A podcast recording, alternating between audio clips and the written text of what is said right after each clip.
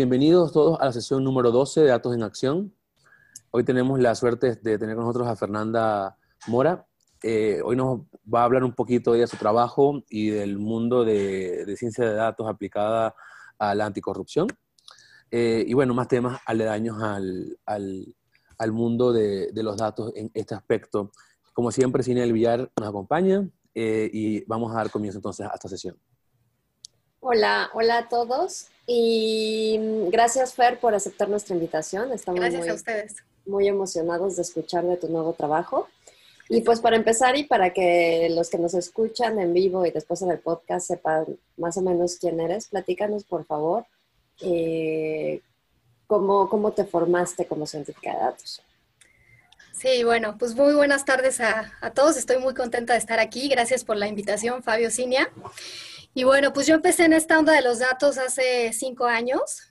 Em, yo estudié matemáticas y actuaría, después hice una maestría en, computación y, bueno, sí fue hace cinco años cuando, cuando este, pues empezó un poco esto de los datos en México y pues decidí que era algo muy afín a mi carrera y, este, y muy aplicado también, con mucho potencial.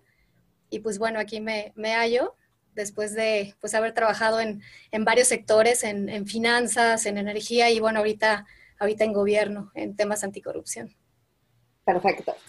Eh, y pues directamente que ya estás en el gobierno, estás en la, ¿cómo se llama? De donde, en, el área en donde estás exactamente. Se llama, el proyecto se llama Plataforma Digital Nacional.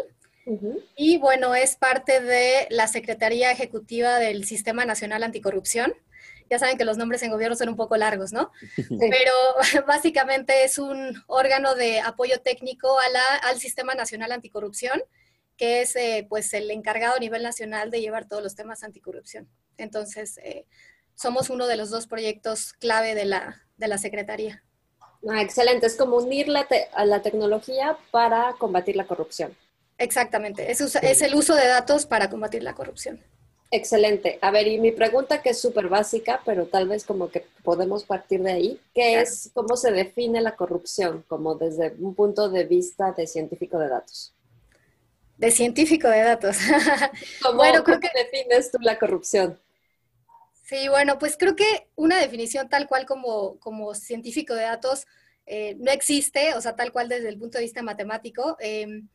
Em, o sea, mezclado con la parte de gobierno, eh, diría que es, pues, es, eso, ¿no? O sea, el uso de, recursos públicos para beneficio personal, ¿no? Entonces, bueno, como científico de datos, ¿en dónde entra esta parte?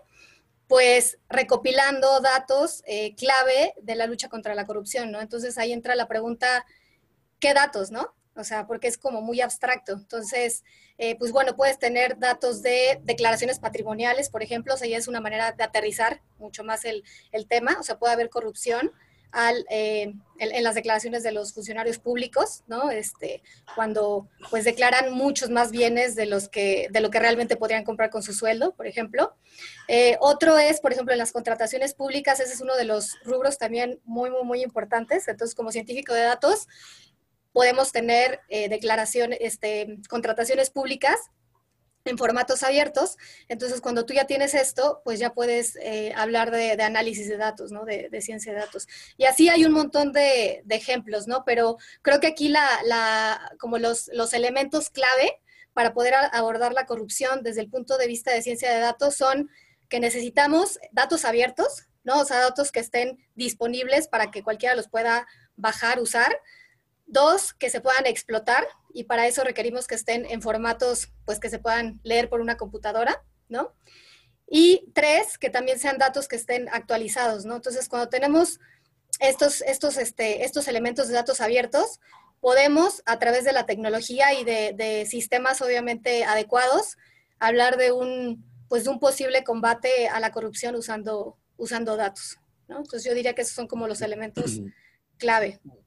Pero con respecto a... Perdón, no, Mi, duda era, la plataforma nacional digital, como comentaste, es parte del sistema anticorrupción. O sea, el sistema de corrupción es lo que los rige a ustedes y ustedes le dan, son como la parte de tecnología, información y datos del sistema de corrupción. ¿Es cierto así? Sí, de la, de la CESNA. O sea, nosotros pertenecemos a la CESNA, la Secretaría, y la, y la CESNA a la vez es eh, un órgano de apoyo técnico al Sistema Nacional Anticorrupción. Entonces, ah. bueno, en algún sentido sí, es que es como, hay mucha, mucha dependencia antes, ¿no? De llegar al, al Sistema Nacional Anticorrupción, pero podríamos decir que sí. ¿Y este, este ente es un ente gubernamental nada más aplicado al gobierno o también ustedes toman algún otro tipo de corrupción privada, empresarial o solo aplicado a, gobierno hoy en día? O sea, es de gobierno, pero obviamente cuando hablas de gobierno te metes al tema de contrataciones públicas, ¿no? Entonces, cuando hablas de contrataciones públicas, estás hablando de que contratas servicios privados de empresas para satisfacer algo que el gobierno necesite, ¿no? Entonces, al final, obviamente, si hay un, un nexo, ¿no? Con las, con las empresas, pero se aborda desde la parte de, de gobierno, ¿no? Muy bien.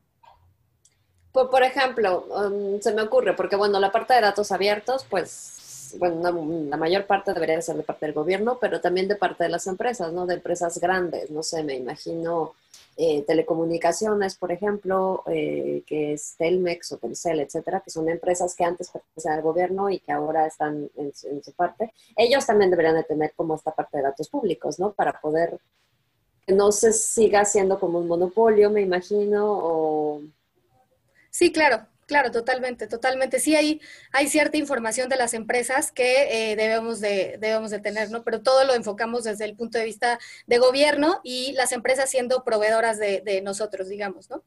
Pero sí, por supuesto.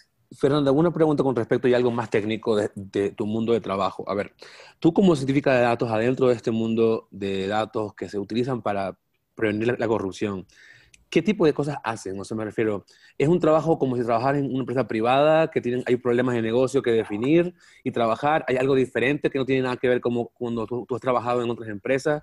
¿Qué nos puedes contar del tema? Sí, pues bueno, he encontrado que sí hay, sí hay diferencias. Em, desde mi punto de vista, o al menos como a mí me ha tocado eh, aquí con las mujeres que tengo, pues es un, es un trabajo eh, como, muy, como muy creativo y que tiene mucha posibilidad de, como de, innovar, ¿no? O sea, desde mi punto de vista y como yo lo, yo lo he vivido en empresas privadas, eh, digamos como que los objetivos son mucho más concretos, como mucho más a largo plazo, y en el gobierno tenemos como proyectos más grandes, ¿no? Que vas como desarrollando poco a poco, ¿no? Pero ahí en el medio eh, pasan muchas cosas, ¿no? Em, y hay mucha posibilidad de, este, pues de, crear, ¿no? De, hacer cosas este, interesantes, ¿no? Entonces, me ha gustado mucho, la verdad, esa, esa parte. O sea, creo que puedo explotar más esa parte, ¿no? Como mi, como mi creatividad y también conoces muchísima gente, este, también, por ejemplo, tenemos mucho nexo con sociedad civil, ¿no? Con academia, eh, porque la plataforma que estamos diseñando está centrada en el usuario, ¿no? Entonces, para eso tenemos que ver cuáles son los diferentes em, mm. usuarios que va a tener. Y bueno, nosotros estamos muy vinculados y eso pues te da la posibilidad de conocer muchísimos puntos de vista y, mucha gente, ¿no? Entonces, ha sido una, experiencia bastante... Pero está en creación entonces la plataforma. Está en creación, eh, tenemos una versión alfa ahorita y de hecho, bueno, es un, es un buen momento. Lo iba a decir al final, pero bueno, ya que lo dijiste. La siguiente semana, el 5 de septiembre, vamos a estar presentando ya la versión, la versión beta de la plataforma. Es el, el, jueves, les paso al final el, el link del, del, video de YouTube en donde va a estar haciendo la transmisión en vivo. Y eh, bueno, la plataforma, ahorita si quieren platicamos un poquito más a detalle, pero tiene seis sistemas, contempla seis sistemas básicos de información eh, para la lucha contra la corrupción, que son como seis súper clave. Eh, ahorita vemos como quizá un poquito qué, tipo de información tiene cada uno. Y bueno, en esta, en esta presentación, este lanzamiento, vamos a, presentar ya información de los sistemas 2, 3 y 6, eh, con datos ya reales, interconectados con las dependencias que, que generan los datos. Em, porque bueno, ahorita ya iremos ahondando más en cómo opera la plataforma y cómo está concebida, pero eh, estos seis sistemas se van a conectar a los generadores de los datos. ¿Ok? O sea, nosotros no vamos a guardar los, los datos, nos vamos a conectar a ellos. Entonces, para nosotros la clave de la, es clave la parte de la interconexión con las dependencias que son generadoras, responsables y dueñas de, de los datos. Entonces, es un, es un muy buen avance ahorita ya poder eh, pues estar conectados este, para el sistema 2, 3 y tener datos reales de los sistemas 2, 3 y 6. Ahorita entramos a detalle de qué, qué tiene cada sistema, ¿no? Sí, claro. A ver, antes de, entrar con todo eso, tú cuando entraste a trabajar ya estaba el, el, proyecto, de, ya estaba creado el proyecto y entonces entraste ya más bien como a llevar a cabo este proyecto de plataforma en la parte de ciencia de datos. Sí, eh, exacto. Ok, y el equipo, me imagino que está conformado por ingenieros de datos, por pues personas más de políticas públicas, de ciencia política, etcétera, etcétera. Como que hay, me imagino que es un, un equipo multidisciplinario totalmente. Completamente multidisciplinario. A ver, y en términos de datos, eh, son, solo están como conectados a los datos abiertos de, la, de, las, de las secretarías públicas o cómo... Sí. ¿Y qué tipos de datos son? ¿Se también hacen, hacen text mining o eh, insertan datos externos, qué tipos de datos externos. A ver, platícanos un poco como de qué, bases de datos tienen. De los datos. Sí, bueno, entonces, eh, pues les voy a platicar un poquito qué tiene la, la, plataforma. Les decía, ¿no? Que tiene seis, seis sistemas clave de, de información. Entonces, tiene el sistema 1 es de las declaraciones patrimoniales de los servidores públicos, ¿ok? Entonces, eh, si tú, por ejemplo, hoy quieres ir a ver las declaraciones patrimoniales de algún funcionario en, no sé, un municipio, San Pedro de los Aguaros, lo más probable es que no lo puedas hacer, ¿ok? Porque, ¿qué es lo que pasa? Ahorita tenemos un fenómeno que seguro ustedes han visto mucho en su experiencia como, como científicos de datos, en donde hay silos de información, ¿no? O sea, la información está aislada en sistemas, eh, esos sistemas no se pueden interconectar, entonces realmente es muy difícil poder acceder a toda la información de un mismo tipo, ¿no? Entonces, justamente lo que busca la plataforma es ser un lugar en donde todas las declaraciones patrimoniales de los servidores se pueda consultar, o sea, en un mismo lugar, y no solo que se pueda consultar, sino obviamente la parte de la inteligencia, que es algo eh, fundamental para la plataforma inteligencia de datos, que es justo la parte de la que yo estoy encargada. Em, y entonces es eso, ahorita no se puede hacer, ¿no? O sea, tener todos esos datos ahí. Entonces, primer sistema, declaraciones patrimoniales, servidores públicos. Segundo sistema son todos los em, servidores públicos que intervienen en procesos de contratación. ¿ok? O sea, todas los, las personas que trabajan en gobierno, que están firmando contratos, que están eh, asignando recursos públicos, ¿ok? Toda esa información en un solo lugar. El tercer sistema es sobre los eh, servidores públicos y particulares, o sea, las empresas que están sancionadas. Sí, que sancionadas que ah, sancionadas que incumplieron en el contrato, que hicieron algo ahí turbio, ¿ok? El cuarto sistema es el de em, fiscalización, que tiene que ver con toda la parte de las, de las auditorías, en coordinación con la, con la auditoría y con, el, con la Auditoría Superior de la Federación y con el Sistema Nacional de Fiscalización. Después tenemos otro sistema que es eh, de la parte de denuncias ciudadanas por hechos de corrupción. Y el último sistema, que es el sexto, es toda la parte de contrataciones públicas. ¿Ok? Oye, Fernanda, pero algo que me surge de duda aquí grande es, esta plataforma, como tú dijiste al comienzo un poquito, es para el ciudadano final. O sea, yo como ciudadano que vivo en México puedo entrar en esa plataforma y revisar el contenido. O sea, la parte de anticorrupción es que está, hay, hay transparencia ahora, ¿sería así? Que está todo ahí en un solo lugar. Ahora, ¿y cómo, y cómo sabe el ciudadano de que es veraz esta información? Claro, claro. Bueno, es que esto se remonta ya un poquito a un par de, unos, unos tres años atrás, cuando empezó toda esta, toda la estrategia digital nacional, en donde no sé si saben, pero hay un portal de, de datos Gov, datos GovMX, donde se publican datos abiertos, ¿no? Entonces, bueno, fue todo un, proyecto.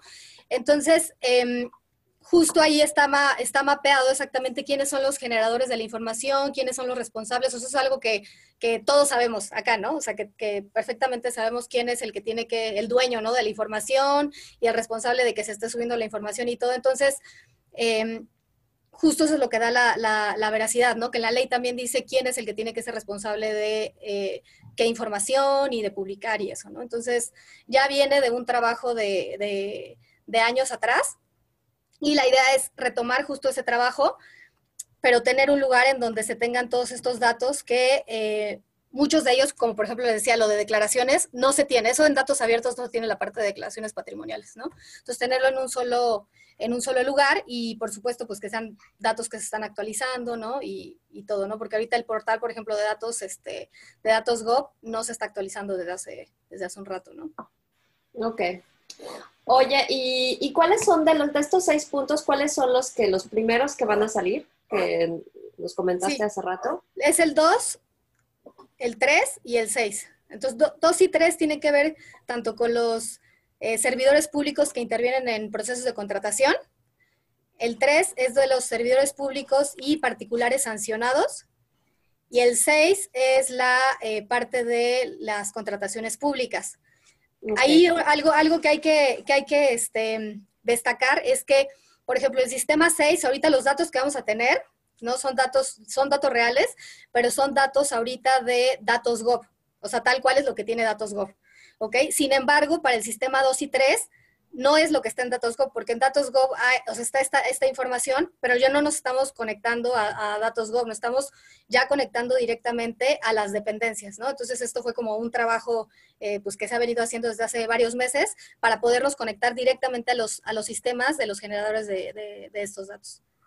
Ok. Fernanda, eh, con respecto a qué, o sea, nos ha hablado mucho de la parte de datos como tal, imagino que hay todo un recorrido de limpieza de información, de todo esto, pero ¿qué le va a proveer al final? Porque una cosa es tener la información a la mano y otra es entenderla.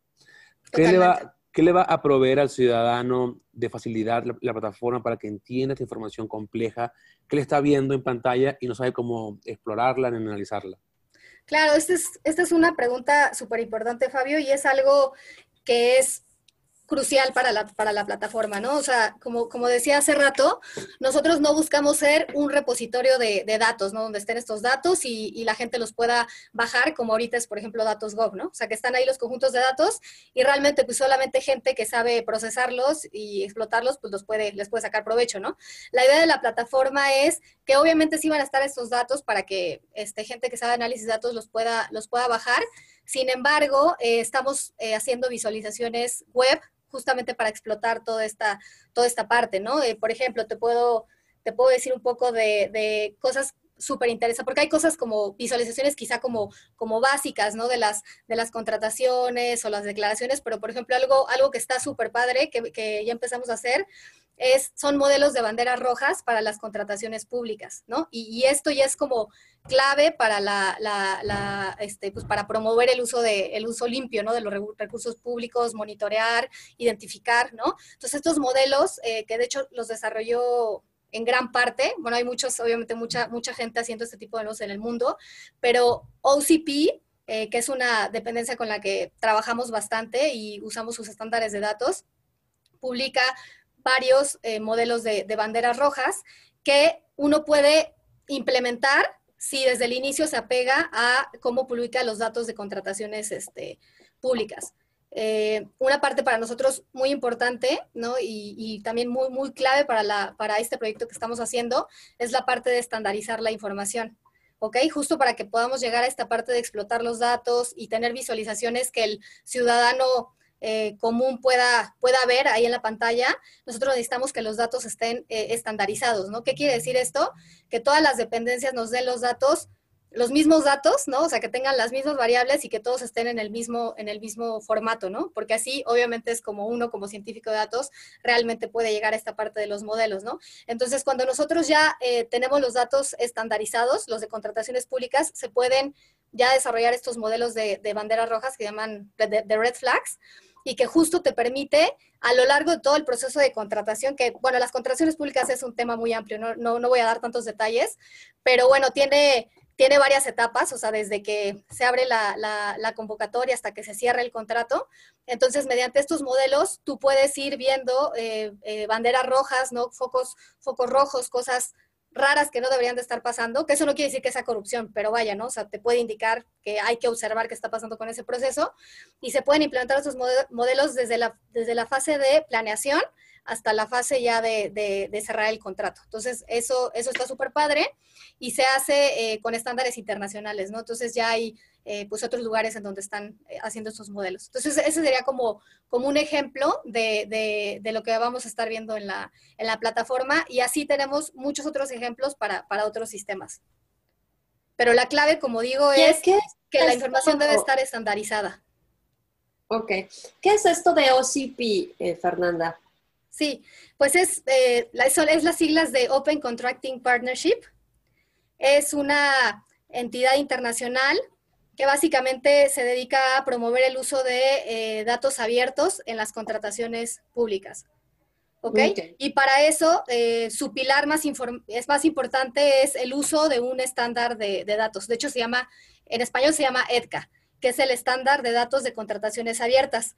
México ya se adhirió al, al EDCA. O sea, ya tenemos, o sea, lo, lo que ustedes ven en datos GovMX cuando se meten, ya está pegado al formato EDCA. O sea, esto ya fue un trabajo de, muchos meses de estar viendo qué pedía el EDCA, o sea, qué pedía ese formato, qué datos me pedía y México qué tenía, ¿no? Entonces, haciendo ese match, pues bueno, ya se logró después de, un rato de trabajo publicar eso en, Datos Gov y justo la idea es eh, seguir, seguir este, publicando los datos este, con el formato EDCA para que se puedan aprovechar y para, bueno, un montón de beneficios que tiene tenerlos en ese, en ese formato, pues. Ok. Oye, y a ver, cuéntame cómo funciona este modelo de las banderas rojas. Suena como interesante. ¿Qué tipos de datos necesitas y qué tipo de modelo es? Sí, pues mira, realmente son modelos súper sencillos. O sea, cuando tú te metes a, ver el cálculo, son cosas este, muy sencillas. Básicamente son modelos indicadores, ¿no? Entonces, tú, por ejemplo, tienes, tienes una contratación pública, ¿no? Entonces, eh, pues tiene, tiene, tiene varias fases, ¿no? La plenación, la licitación, ¿no? Cuando firmas el contrato, ya, este, bueno, adjudicación, luego el contrato y, le das seguimiento, ¿no? Entonces, a lo largo de todo ese proceso, eh, el EDCAL, que les digo que es este, este estándar, que es el OCDS, el Open Contracting Data Standard, o sea, es, el nombre en inglés, digamos. Entonces, cuando tú te adhieres a ese formato, te va a pedir un chorro de información en cada una de tus fases de la, de la, este, de la contratación pública. ¿Ok? Entonces, tú vas recopilando toda esa información y, em, por ejemplo, un modelo de, de, muy sencillo de banderas rojas es ¿Qué pasa cuando tenemos poco tiempo, cuando existe, ¿no? Poco tiempo para presentar ofertas, ¿no? Entonces, muchos expertos, obviamente, de, en temas anticorrupción se reunieron para hacer este, como este primer machote de modelos de banderas rojas y este, son como, me parece, más de 100, una cosa, o sea, son muchísimos modelos, ¿no? Pero van desde eso, ¿no? O sea, pues es como una bandera roja si, si te tardas, si, si hay poco tiempo, ¿no? O sea, si, si abres y cierras rapidísimo, pues como que algo, algo está medio raro, ¿no? Les digo, eso no quiere decir que haya corrupción, ¿no? No es un, entonces corrupción no, pero es un, hay un foco en la parte de la, planeación, ¿no? Cuando se está abriendo toda la, todo el proceso de contratación que deberíamos estar monitoreando. Entonces, este tipo de modelos te van a ir, te, van a permitir monitorear en cada fase de la, de la, de la, contratación cosas, comportamientos como raros, ¿no? ¿Qué otra cosa? Por ejemplo, cuando tienes muy poco número de, de competidores, ¿no? ¿No? O cuando, por ejemplo, tienes muy pocos procesos de contratación que sean abiertos, ¿no? Cuando todo es como adjudicación directa. Son ejemplos, ¿no? Obviamente, eh, OCP hace una propuesta, pero siempre hay que hacer un análisis eh, caso México, ¿no? O sea, como, bueno, a ver, hay que hacer un análisis del, marco legal, o sea, de los tiempos, ¿no? Este, para, para abrir cada uno de los tipos de procesos. O sea, como que es un, es un, o sea, hay que hacer un análisis fino, pero lo que sí es que eh, pues estos modelos te dan como una guía de, por dónde empezar, pero son como, este, este, tipo de como eh, raros, ¿no? Montos muy, muy grandes en los contratos, este, ese tipo de cosas. Como que tendrías muchísimos factores que medir y ya dependiendo de todos esos factores, digamos que harías justo un análisis factorial, ¿no? Para definir... Más bien, a lo que me refiero es eh, OCP, o sea, OCP te va a decir, o sea, los modelos de banderas rojas te van a decir eh, primer bandera roja, este, pocos competidores en los procesos de licitación. Y ya te dice cómo calcular. Lo que les digo simplemente son variables indicadoras, ¿no? O sea, por ejemplo, te fijas en, el proceso de contratación, si se tardó menos de un threshold que tú, le, que tú, que tú consideras que es como razonable para que muchos puedan competir, ¿no? Si se tardó este, o sea, si no, si no hubo tiempo, entonces le vas a poner una banderita, ¿no? Entonces vas a ir calificando, o sea, al final les digo, son modelos muy sencillos como de variables indicadoras, vas a ir calificando a cada uno de tus, de tus procesos de contratación y eh, pues así es básicamente como se, como, se, como se construyen algunos que son un poquito más complejos, pero al final eh, pues son realmente cálculos sencillos. El chiste realmente que es, o sea, primero, lo primero, lo más difícil es poder tener los datos eh, con el formato abierto, ¿no? Con el EDCA. Eso ya es como, pero ya llevamos un, un, un, gran, gran paso, o sea, ya llevamos muchísimo trabajo hecho en este, en este tema. Por supuesto que hay muchas áreas de mejora y es otro, otro tema que también vemos aquí en la, en la, en la plataforma, o sea, cómo mejorar el estándar actual de contrataciones abiertas, ¿no? Porque hay un mundo de información eh, que es muy relevante para México, que ahorita no estamos tomando en cuenta en el formato actual, ¿no? Entonces es como otra área, de, otra área que, este, en la que estamos este, participando, porque al final, otra de nuestras atribuciones, o sea, además de hacer la, la, plataforma, o sea, tal, cual la plataforma con los sistemas, nosotros somos los encargados de definir esos estándares que les decía desde el principio, ¿no? O sea, que el estándar es como esa receta de qué es, cuáles son los datos que me tienes que dar y en qué formatos, ¿no? Entonces, como nuestra atribución legal también es esa, dictar cuáles son los, los estándares de datos, pues también estamos súper metidos con este, con este tema del estándar, ¿no? ¿Cómo lo podemos mejorar para incluir más información que es relevante para el contexto mexicano que, que OCP no te, no te dice, ¿no? Porque OCP es como muy general. Claro.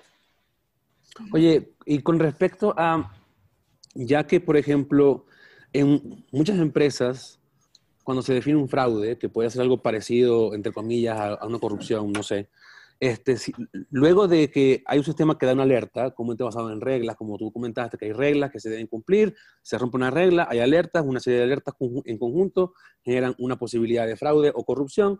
Ahora, mi pregunta está, ¿cómo en las empresas hay un, equipo de investigación eh, que ocurre o sea, que, actúa luego de que se da estas alertas para revisar si en realidad hubo o no el caso. ¿Ustedes están trabajando con algún ente eh, eh, aparte luego de que se determine, mira, en este proceso hubo muchas este, alertas rojas, se ve raro y hay, posibilidad de fraude? ¿Cómo se verifica, el, perdón, de, corrupción? ¿Cómo se verifica que en realidad hubo corrupción en ese aspecto? Sí, no, bueno, ese, ese tema que me estás tocando, que es muy importante, eso ya es como muchos pasos adelante. ¿No? O, mm. sea, o sea, no podemos como brincar hasta allá hasta que no tengamos, no tengamos los estándares. Por ejemplo, también una cosa que es muy relevante en la que también estamos trabajando aquí es la parte de la calidad de datos. ¿no? O sea, no, no, podemos pasar a la parte de eh, cómo sancionamos, ¿no? Que va a ser obviamente una parte muy importante, cómo determinamos, ¿no? Que, que sí hubo un fraude. Pero antes de eso, este, pues hay, hay, un, hay, un, hay un montón de cosas, ¿no? Por ejemplo, eh, hay mucha área de mejora en la parte de, lo que decía, ¿no? De la calidad de datos. ¿Ok? una cosa es, bueno, a ver, ya tengo el estándar, ya toda esa chambota, ¿no? Ya mapeé el estándar eh, internacional con lo que yo tengo en México, hice un match, ya estamos subiendo los datos, ¿no? Este, eso era como un proceso fácil, pero no es un proceso muy, fue un proceso muy complicado. Y ahora surge otra pregunta, ¿no? Ya que uno, uno ya, el científico de datos ya te empieza a meter a los datos, bajas los JSONs, empieza a ver los contratos, Resulta, empiezan a hacer los modelitos de banderas rojas, resulta que eh, existe un área de, mejora en la calidad de los, datos muy, muy grande. ¿A qué me refiero con, esto? Bueno, me refiero a muchas cosas, pero un caso concreto es em, para, realmente poder calcular estos modelos de, de, banderas rojas que les digo, realmente son, analíticamente son muy sencillos, o sea, son variables indicadoras, condicionales, o sea, es realmente muy sencillo. La parte tricky es que necesitamos que la mayoría de las contrataciones tengan esos datos, ¿no? Como por ejemplo, este, cuándo se abrió un contrato, cuándo se cerró, ¿no? Cuándo se, se abrió el, concurso. Y cuando tú analizas los datos, resulta que eh, falta mucha información de, de, este tipo. O sea que la gran cantidad de las contrataciones públicas, o sea, que están, publica, que están publicadas, no tienen esos datos tan básicos. ¿No? Entonces ahí es cuando, no puedes, no puedes correr, o sea, no puedes llegar todavía a la parte, obviamente, de, de sanción, o sea, tenemos todavía que mejorar muchísimo la parte, la parte de, de, de publicación de los datos, ¿no? O sea, que la información que se publique sea completa, ¿no? Y ahí, bueno, se abre un análisis muy grande también de un estudio que estamos haciendo aquí de, la calidad de los datos, ¿no? Que es más amplio de eso de, datos faltantes, ¿no? O sea, tiene que ver también con la explotación analítica, con un montón de cosas, ¿no? Que es como tema de también de, otra charla y así, pero la calidad de los datos es muy importante. No podemos llegar ahí, no podemos llegar a la parte de, sanción, ¿no? De, esa parte que tú, que tú comentas hasta que no tengamos datos realmente de calidad. Oye, y en una entidad gubernamental, eh, ¿Cómo funciona eso? Porque, digamos, ese tipo de, procesos en una startup o en un laboratorio de datos es como muy sencillo de ir hasta el fondo y regresar, ir hasta el fondo y regresar, pero en un gobierno de un país, ¿de qué manera haces un proceso ágil o Scrum para poder hacer ese, esos ciclos? ¿Cómo, ¿Cómo trabajan?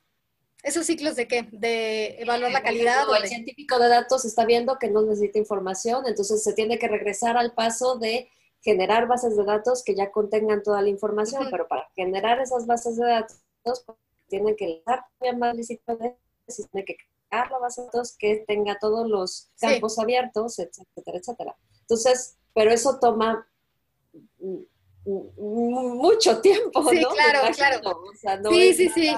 No, algo de, también de, de, la parte de gobierno, obviamente las cosas no se pueden mover tan rápido, o sea, son proyectos como muchísimo más grandes y más ambiciosos que los que tú puedes tener en una empresa privada chiquita o privada grande, pero pues está como muy autocontenido, ¿no? Entonces es como ir, les digo que, o sea, desde el inicio no está como planeado exactamente todo el trabajo que tienes que hacer, te empiezas a encontrar con esta, o sea, pues yo cuando entré, pues no, no sabía esto de la calidad de los datos, aquí iba que iba a ser como un issue muy grande. Yo dije, bueno, pues ya están en Datos Go, pero ya que me empecé a meter, los empecé a analizar, de hecho hicimos un datatón en, en diciembre pasado, ahí fue cuando dije, no, esto, esto realmente de, de lo que tenemos ahorita publicado en, en, anticorrupción, hay una, lo pueden checar ahí en Datos GovMX, ya de apertura anticorrupción, son cuarenta y tantos eh, datasets que se publicaron sobre el combate a la corrupción pero de ahí realmente para poder hacer un, ejercicio analítico, o sea, eran, creo que nos quedaron como 17 bases de datos, ¿no?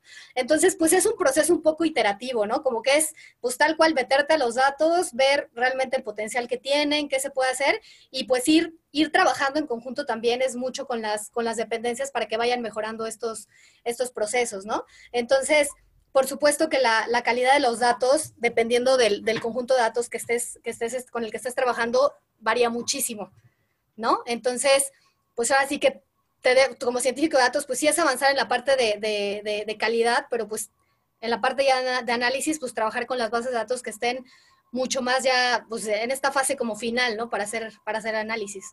Claro, oye, con, con, con respecto ya Ah, o sea, ustedes están definiendo ahorita todo lo que tienen que construir, o sea, algo está totalmente definido, como comentaste. Eh, ya se ha hablado de, de comunicación, porque, a ver, mi, mi, duda está con respecto a cuáles aspectos del gobierno se están analizando. O sea, ¿hasta dónde llega su estudio? ¿A regional, municipal, nacional? ¿Hay algo que hoy en día no tengan considerado? No sé. Es todo. Bueno, primero quiero hacer una aclaración. O sea, no es que no tengamos, o sea, el proyecto está definido. O sea, son, y la ley lo marca, ¿no? O sea, son seis sistemas los que tenemos que tener y bueno, hay que este, interconectarse a las dependencias que generan los datos y eso está como totalmente claro, ¿no? Entonces, sí, no, porque no es así como de, bueno, pues a ver qué se nos ocurre hacer. No, no, no. O sea, el proyecto está totalmente definido en la, en la ley, o sea, en la Ley General del Sistema Nacional Anticorrupción. Ahora, ¿cómo lo vamos a hacer? Ese es el que es como muy creativo, ¿no? O sea, ¿cómo vamos a lograrnos interconectar? ¿Cómo vamos a lograr tener todos los datos bien estandarizados? Ahí es en donde entra como la parte creativa y donde empiezan a surgir estos datos de, híjole, pues hay datos, pero la calidad es mala y eso, ¿no? Entonces, este, eso sí es como importante aclararlo. Y la parte que dices de, eh, de a, qué nivel, a qué nivel es este, todo, o sea, es este, es federal, es estatal y es, y es municipal, ¿no? Y aquí esta pregunta que, que, haces es muy relevante porque, bueno, pues es un monstruo, ¿no? O sea, trabajar a los tres niveles es un monstruo, pero eh, nosotros tenemos acá eh, secretarías que dependen de nosotros, de la CESNA, que trabajan a nivel eh, municipal y estatal. Entonces, también en la, ley está estipulado que ellos son los encargados justamente de, o sea, nosotros definimos los estándares y, y, toda la tecnología que necesitan tener para interconectarse a nosotros, ¿no? Pero al final eh, ellos tienen pues la, eso, ¿no? O sea, deben de adoptar y promover el uso de nuestros estándares para que pues la información que ellos tengan, se pueda, se pueda, este, pueda alimentar a la, a la, plataforma, ¿no? Entonces tenemos una vinculación muy estrecha con estas entidades municipales y, y estatales que es, que es como lo que como nosotros llamamos, es una, tenemos una estrategia de despliegue subnacional. ¿Ok? O sea, la comunicación realmente con los, a nivel federal es sencilla hasta cierto punto, o sea, lo podemos hacer perfectamente, pero ya para, para, para abajo nos, nos ayudan las, las secretarías estatales y municipales. Porque eso también, ustedes dependen de que exista, esto, porque, o sea, en México hay zonas más avanzadas que otras en tecnología también. Claro. ¿Cómo afecta eso, por ejemplo? O sea, ¿cómo afecta si una zona es más rural, no tiene toda esta información, no está ni siquiera en datos GOP? Puede ser, no lo conozco. O sea, ¿cómo, ¿cómo están ahí trabajando con ese tipo de, de, poblaciones en el país? Totalmente, y ese es un reto bien, bien importante que tenemos. Eh, de hecho, hay, hay, este, hay organismos internacionales también que nos están ayudando en esta parte de, como de, de, despliegue, ¿no? De coordinación con las otras con las otras este, secretarías. Y, o sea, definitivamente nuestro, o sea, nuestro, nuestra conexión es, con las, las, secretarías que dependen de, que dependen de nosotras, ¿no? Y ahí, bueno, estamos este, previendo varias, varias cosas, ¿no? Esto va, a llegar un poquito adelante, o sea, ya estamos empezando a hacer ese trabajo, por supuesto, pero la primera parte es tener como los, los estándares definidos, empezarnos a interconectar a nivel, a nivel federal. Ya que lleguemos a esa parte, eh, tenemos este, ya, ya planeadas y de hecho ya desarrolladas ya también capacitaciones que, que, vamos a estar haciendo en términos de qué es lo que necesitan, o sea, tal cual en términos eh, técnicos, de implementación, todo, eh, generar estas, este, estas entidades, ¿no? Más, más, este, más pequeñas y tenemos, les digo, tenemos el, también el apoyo de eh, organismos internacionales también que nos están ayudando con esta, con esta parte, ¿no? Como de, como de capacitación. Oye, en este podcast hemos tenido a varias personas que están trabajando en datos abiertos. Sí. Este, y mi duda está en el aspecto de cómo ha sido la comunicación, porque esto surgió antes de que se creara la ley anticorrupción y luego como que se fue migrando hacia allá. Hoy en día el plan de, este, de la plataforma digital es absorber esto o trabajar en conjunto con ellos. Con datos... o sea, con todos los, eh, los entes mexicanos que están abriendo información, el plan es que sean, se, se adscriban a la plataforma, ustedes, o sea, es como que es por ley que tienen que estar allí, ¿cómo, cómo funciona la, la conexión? No, es, es, es, independiente, por supuesto que hay vinculación porque hay datos que se comparten, pero, o sea, recordar que la plataforma digital nacional está orientada simplemente a los datos anticorrupción. O sea, mm. si tú entras a datos GOV, son datos de en mil temas, o todos los datos que se generan en el país, o sea, es un monstruo. Nosotros solamente estamos enfocados en los temas eh, anticorrupción. Entonces, en ese sentido, eh, son proyectos independientes, por supuesto que tienen vinculación y que comparten datos ¿no? de, los, de los generadores, pero eso es como, como todo. Ahora viene, me viene como esta pregunta y, justo esta Angie que tuvimos como invitada, también en alguna vez, en alguna vez discutí, con ella sobre eso, que, que, es necesario en cualquier gobierno y que según, según ella son muy pocos en el mundo los que han hecho esto, de tener como un tipo secretaría digital eh, de manera transversal realmente y que sea esta Secretaría General la que se dedique a insertar los formatos que necesitan todas las, o sea, que sea, digamos, el único medio que dirija los formatos que necesitan todas las demás entidades. Y yo no sé en qué país funciona de esta manera, eh, pero a mí se me, eh, al final es un poco como una, de la misma manera que una transformación digital dentro de una empresa, ¿no? Que es como que ya no es algo, que ya no es algo que esté aparte o que, que realmente se necesita que esté en el centro, pues, ¿no? O sea, que sea, no sé, la presidencia o que sea al ladito de la presidencia que controle como toda esta gama de datos, ¿no? ¿Tú cómo ves, No, sí, sí, sí. De hecho, este, justo en la, en la Ley General del Sistema Nacional Anticorrupción, justo eh, dicen, oye, en las bases, bases también de la Plataforma Digital Nacional, o sea, todo ese este marco legal que se puede consultar en, línea, establece que eh, nosotros somos los, o sea, la plataforma es encargada de dictar cuáles son los estándares de los datos de estos sistemas. O sea, nuestra, no es justo por lo que dices, ¿no? alguien tiene que decir cómo, cómo se van a, dar los datos, ¿no? Entonces, eh, ahí dice que, que, una de nuestras atribuciones es dictar estos, esos estándares, ¿no? Es una, es una parte crucial. los datos de corrupción. Claro, claro, con los datos, que estamos trabajando nosotros. Sí, sí, sí. Para los demás. Me eh, imagino que, no sé, los datos de movilidad debe ser otra secretaría que dé los parámetros para, bueno, otra entidad que, debe, que debería dar como los parámetros, ¿no? sí, ahorita no sé cómo esté funcionando, pero bueno, si tú te metes a, a datos, a datos Gov, ¿no? Entonces, y tú ves ahí los conjuntos de datos, obviamente tuvieron que haber pasado por ese proceso, ¿no? De dictar qué es lo que se tenía que, publicar, porque si no, pues no tendríamos este, bases de datos, no tendríamos este sitio, ¿no? Tal cual no tenemos nada publicado ahí. Entonces, ellos ya pasaron por esa, por esa, por esa fase, ¿no? Que bueno, por supuesto que es algo iterativo, ¿no? Y que siempre, como digo, ¿no? Tiene, tiene un, un, este, un espacio de mejora impresionante, ¿no? En términos de la, de la calidad de datos y de la explotación, ¿no? Que es una parte a la que todavía no hemos llegado como al, al, al, 100, ¿no? Aquí en, aquí en México, ¿no? Ya tenemos los datos ahí, ya los tenemos en ciertos formatos, ok, hay que seguir actualizándolos, uno, y segundo, cómo los explotamos, ¿no? Claro. Oye, eh, y Fernanda, no sé si hay demasiadas preguntas. Sí, este, sí, sí, una, segunda, una segunda sesión. No sé si sería interesante comenzar, porque es que hay muchas preguntas.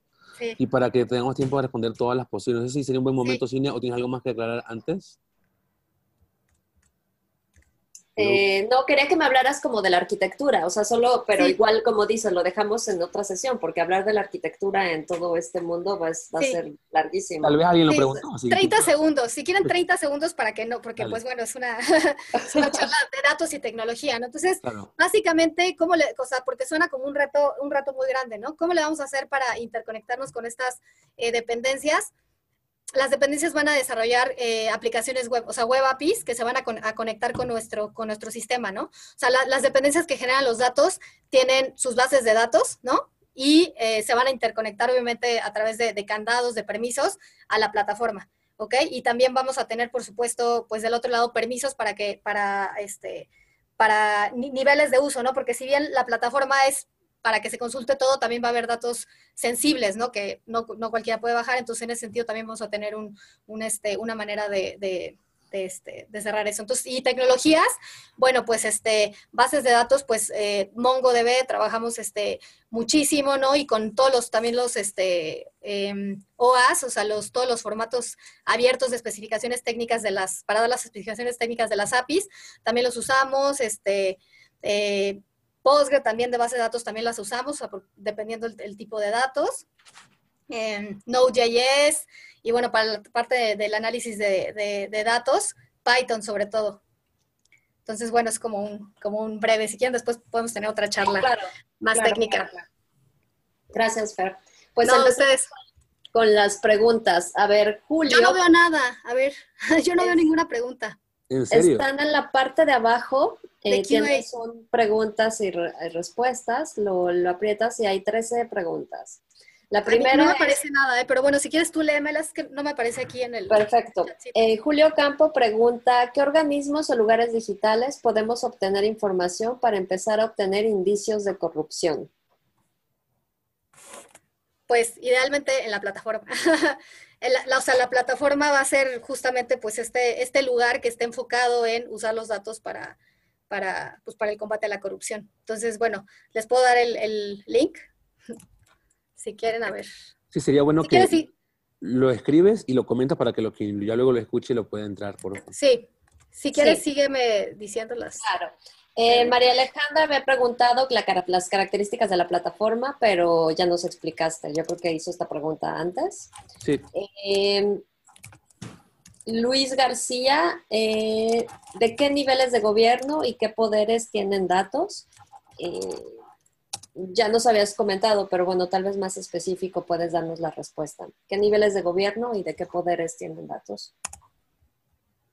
Sí, pues nosotros o datos anticorrupción. Mm, yo creo que anticorrupción. Pues datos anticorrupción, pues tenemos de, mm, pues de todos los niveles, ¿no? Porque tienes tanto de, de, Hacienda, por ejemplo, pero también tienes de la Fiscalía, em, tienes de, pues toda la parte de, declaraciones, o sea, tienes de realmente de todos los poderes. Bueno, esto, los datos anticorrupción que hay de la guía de apertura anticorrupción, que también la pueden checar ahí. Ahora les voy a poner. Ok. okay. Los de nosotros son los seis sistemas que ya, este, que ya platicamos.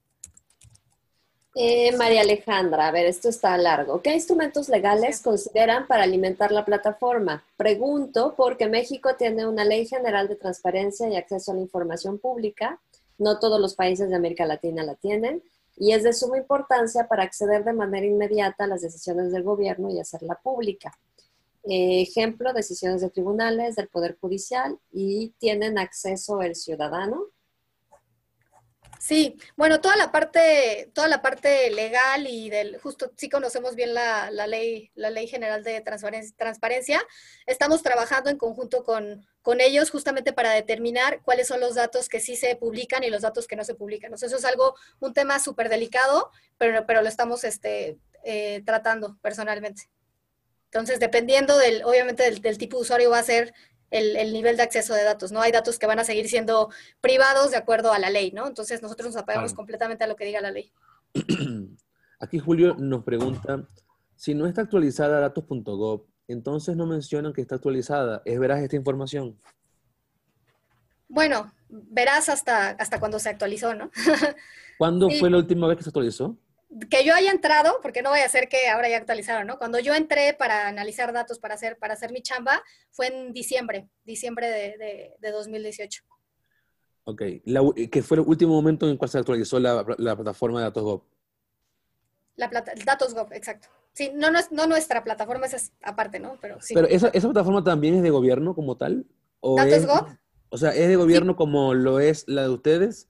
O sea, también depende de un ente gubernamental, pues. Sí, esa fue, esa fue esta iniciativa de la, de la Estrategia Digital Nacional del sexenio pasado.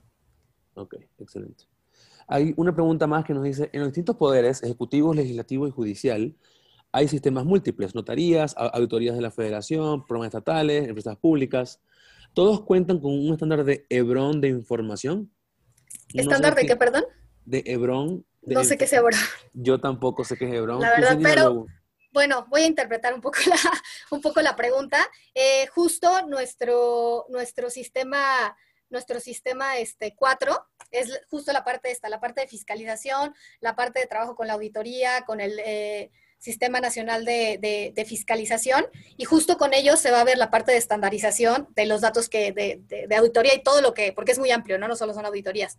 Con ellos se va a trabajar esta, esta parte, estandarización de esa información. No sé si, espero que haya respondido la duda. La, parte de Hebron no tengo ni idea de quiere decir, así que bueno, si alguien la comentó, por favor díganos luego qué es, porque Hebron no tengo idea qué es. Eh, otra pregunta de Luis García, ¿qué pasa con las contrataciones eh, entre paréntesis, bueno, entre apóstrofes reservadas por seguridad nacional o por cualquier otro motivo? ¿Y qué porcentaje de los presupuestos federal, estatal, municipal están en el sistema? Híjole, eso, las contrataciones reservadas no, la verdad no tengo conocimiento de, o sea, yo, yo conozco los datos que son abiertos, ¿no? O sea, yo me, me este, me, yo son con los datos con los que nosotros trabajamos, o sea, datos, datos abiertos, no con datos eh, reservados, entonces no tengo conocimiento de estas. Sí, porque aquí él comenta seguridad nacional, así que imagino que es algo que no debería estar público de ningún modo. como las que no, son, no, son, licitaciones públicas. Sí, entonces ese, ese es tema para, para, para, otra entidad. Este, no me acuerdo cómo se llama, pero la entidad que lleva justamente esta, estos temas de, este, como de investigación, ¿no? Y lavado de dinero y eso. Este, se me fue ahorita el nombre. Pero sí, eso es como otro, otro, otro tema, ¿no? no es, o sea, nosotros trabajamos con datos, datos públicos. Ok. Eh, ¿Cuáles son los casos de uso que van a aplicar? Casos de uso. Pues bueno, esa es una tarea de tarea continua, pero, pero bueno, básicamente pues son, están orientados a los tipos de usuario que nosotros esperamos. Eh, después de un, de un, estudio que hicimos, eh, les comentaba al inicio, ¿no? que lo que aparte de, de, hacer la plataforma central a los usuarios es crucial. Entonces, después de hacer estos, estos estudios, nos dimos cuenta eh, que hay varios, ¿no? Entonces, los casos de uso están definidos a partir de estos usuarios y son, pues básicamente em, tener herramientas para que el primero el ciudadano de a pie, ¿no? que es el, el, sí, se, va a meter, ¿no? Entonces, generar dashboards y visualizaciones para este tipo de usuario. Otro es un investigador académico, que obviamente es alguien que, eh, posiblemente tiene más, más conocimiento del tema o manejo de datos. Eh, otro uso es también para los servidores públicos, eso es importante, o sea, la plataforma también está pensada para que los servidores públicos la puedan usar. Em, y otra también es importante son eh, las, las, empresas, por supuesto, o sea, qué información, qué cosas le interesaría ver a las, a las empresas. Y la última, que también no, no, por, no por eso menos importante, es la sociedad civil. O sea, también justamente generar herramientas para que la sociedad civil eh, pues pueda aprovechar esta información. Entonces, bueno, digo, tenemos definidos varios casos de uso, ahorita no, no me da tiempo de mencionar todo, pero sí tenemos contemplados a todos estos tipos de usuario y las, todas las herramientas de, análisis y de visualización se van a hacer para, atacar cada uno de estos este, grupos. Ok, y te hago solo dos preguntas más porque ya se nos está yendo el tiempo. Una se me hace como muy importante de Edgar Suárez. ¿Cómo crees que podemos asegurarnos que los datos no han sido manipulados con el fin de ocultar casos de corrupción? Sí, bueno, pues esa no es tanto chamba de nosotros, ¿no? O sea, ese es pues chamba al interior de cada, de cada... Claro, porque ustedes se pegan a lo que los demás hacen. De cada dependencia, exactamente, ¿no? Este, nosotros no podemos verificar la, la, veracidad de los datos porque nosotros no somos los dueños de los datos. O sea, nosotros como plataforma digital nacional no generamos los datos, ni somos dueños, ni, ni, ni, ni nada, ¿no? Entonces, al final nuestra atribución simplemente es consumir estos datos, generar estos estándares de, datos y ahora sí que la responsabilidad recae en cada uno de los generadores de estos datos, ¿no? Entonces, pues ahora sí que le tendrían que preguntar a los, a los generadores. Oye, y con respecto a esto, antes de ir a la última pregunta, ¿hay un ente que los vigila a ustedes? Pues ustedes vigilan a todo el mundo, ¿alguien los vigila a ustedes? es una buena pregunta porque... Checa, este, checa internet. checa internet, ahí vas a ver que sí nos vigilan bastante. muy bien. Sí, pero sí. Eh, hay una pregunta de María de, la Luz Alba. ¿Qué países son líderes en el uso y manejo de datos abiertos para el combate a la corrupción? Perfecto, súper super buena, super buena pregunta de mi mamá, de hecho. le fascina este tema anticorrupción, entonces está feliz que está trabajando en esto. Eh, pues bueno, creo que el, país así más avanzado es eh, Ucrania, definitivamente. Bueno, al menos, al menos en el tema de contrataciones abiertas. ¿Ok? Las contrataciones abiertas son, a, los que les gustan los datos, métanse a ese tema. O sea, yo les diría, métanse a, ese, a, esos datos. ¿Por qué? Porque eh, les platicaba, ¿no? Que tenemos un estándar internacional que es el, que es el EDCA. Entonces, pues ya los datos ya te los dan de cierta manera. Entonces, como tal, Ucrania ha hecho un progreso impresionante. De hecho, ha sido como fuente de inspiración aquí para nosotros, muchísimo, para todo el tema de contrataciones. Entonces, Ucrania eh, tiene ya muchas herramientas, ¿no? Ya va muy avanzado en este tema de ¿Cuándo pasó eso, Fernanda? Porque Ucrania, me acuerdo que en el 2014 pues, hubo una revolución y se acabó el gobierno. Fue un desastre fue un desastre, no sé cómo lo hicieron, pero eh, sí, claro, ¿no? Y de hecho, pues obviamente son, son, son de los consentidos, ¿no? De, de OCP por justa razón, ¿no? Este, han hecho un trabajo eh, increíble, ¿no? Y aparte, pues empezaron, ¿no? Con esta parte de, ok, publicamos los datos de contrataciones, hacemos análisis, pero ha habido una parte iterativa y de creación de nuevas herramientas para, para monitoreo de, de, las compras públicas. Entonces, realmente ellos son como nuestro, como nuestro estándar, ¿no? En este, en este tema, al menos de contrataciones, pues, ¿no? Y aquí, bueno, en América Latina también, ¿eh? También métanse a la página de, de, OCP, de Open Contracting Partnership, y van a ver ahí todos los, todos los países que ya están adscritos a, este estándar, ¿no? Y, bueno, por ejemplo, Chile, Chile Compras, de hecho, eh, Chile Compras es una página de Chile, ellos también van, van bastante avanzados en este, en este tema de las compras públicas usando datos abiertos. Entonces, aquí de América Latina sería como como Chile, no quiero, no, no voy a hacer, ¿no? Que, oye, nosotros también, ¿no? Bueno, en mi experiencia y lo que, lo que yo he visto y con la gente que he compartido de otros países, sí, yo diría que de América, América Latina, Chile está muy bien y bueno, este estandarte mundial, creo que eso sí, nadie me dejará mentir, definitivamente este, Ucrania. Ok, excelente. Muchas gracias. No, gracias a ustedes. Bueno, se nos acaba el tiempo. Este, quisiéramos agradecerte de nuevo, Fernanda, por tu tiempo. Oye, escribiste el nombre de la plataforma. ¿Podrías comentarlo para que todos puedan, que nos escuchen en el podcast, lo puedan entrar, por favor? Sí, lo puse ahí en el chat. ¿No lo ven? Sí, ahí, está. Es plataformadigitalnacional.org. Exacto, pero dejen, a ver, espérenme tantito. share, le voy a dar. Le voy a poner aquí la. Ese como vamos a. Ahí ven mi, Sí ven mi presentación, ¿verdad? Sí. Sí. Ok, ay, espérame tantito. Es que ahí está como la... Sí, ahí se puede ver. Como la invitación, pero no sé si estoy tapando, ¿va? No, no, se ve bien. ¿Sí? Ok, perfecto. Pues esa es como la, la, invitación, ahí está la, la liga, ¿no? En, en Bitly para que pues puedan checar, ya sea en tiempo real o va a estar ahí la, liga del lanzamiento de la, de la, plataforma. Les digo que esta es la versión, la versión beta, ya tenemos ahí algunos avances interesantes, entonces pues nos encantaría si pueden entrar y darnos sus comentarios, porque pues les digo, ¿no? Esta es una plataforma que está eh, pues basada en los usuarios y está en constante evolución, Es uno, uno, de, las, de las cosas también que es muy importante para nosotros, que vaya siendo escalable y que vaya mejorando conforme se va, se va usando, ¿no?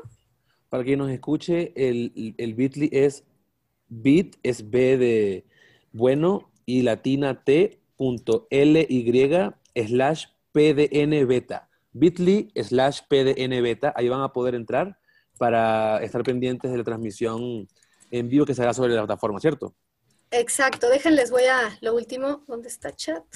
Ahí se los voy a poner. Listo, entonces es la siguiente semana ya. Maravilloso. Bueno, Fernanda, entonces muchísimas gracias de nuevo por, por tu tiempo. Creo que hubo muchas preguntas y unas que no, lamentablemente no vamos a poder responder. Eh, ¿Cómo te puede a, ti la gente contactar si tienen dudas sobre el tema? Sí, claro. Les voy a... Ok. Share screen. Ahí están mis datos. ¿Ahí los pueden ver? No. No. Tienes una pantalla al frente. Mm. Ahora sí. Ahí está, ¿no? Ah, se volvió a ir. Ahí está. Listo. mmora arroba sesna.gov.mx, ¿correcto? Exactamente. Ahí cualquier, cualquier cosa. Y los invito a que entren. Ahorita, ahorita lo que está en, el, en el sitio web que les, que les mandé de la plataforma es nada más la, la versión alfa que fue la pasada. Obviamente nos vamos a esperar hasta el jueves para lanzar la que ya tenemos ahorita, ¿no? Que es la nueva.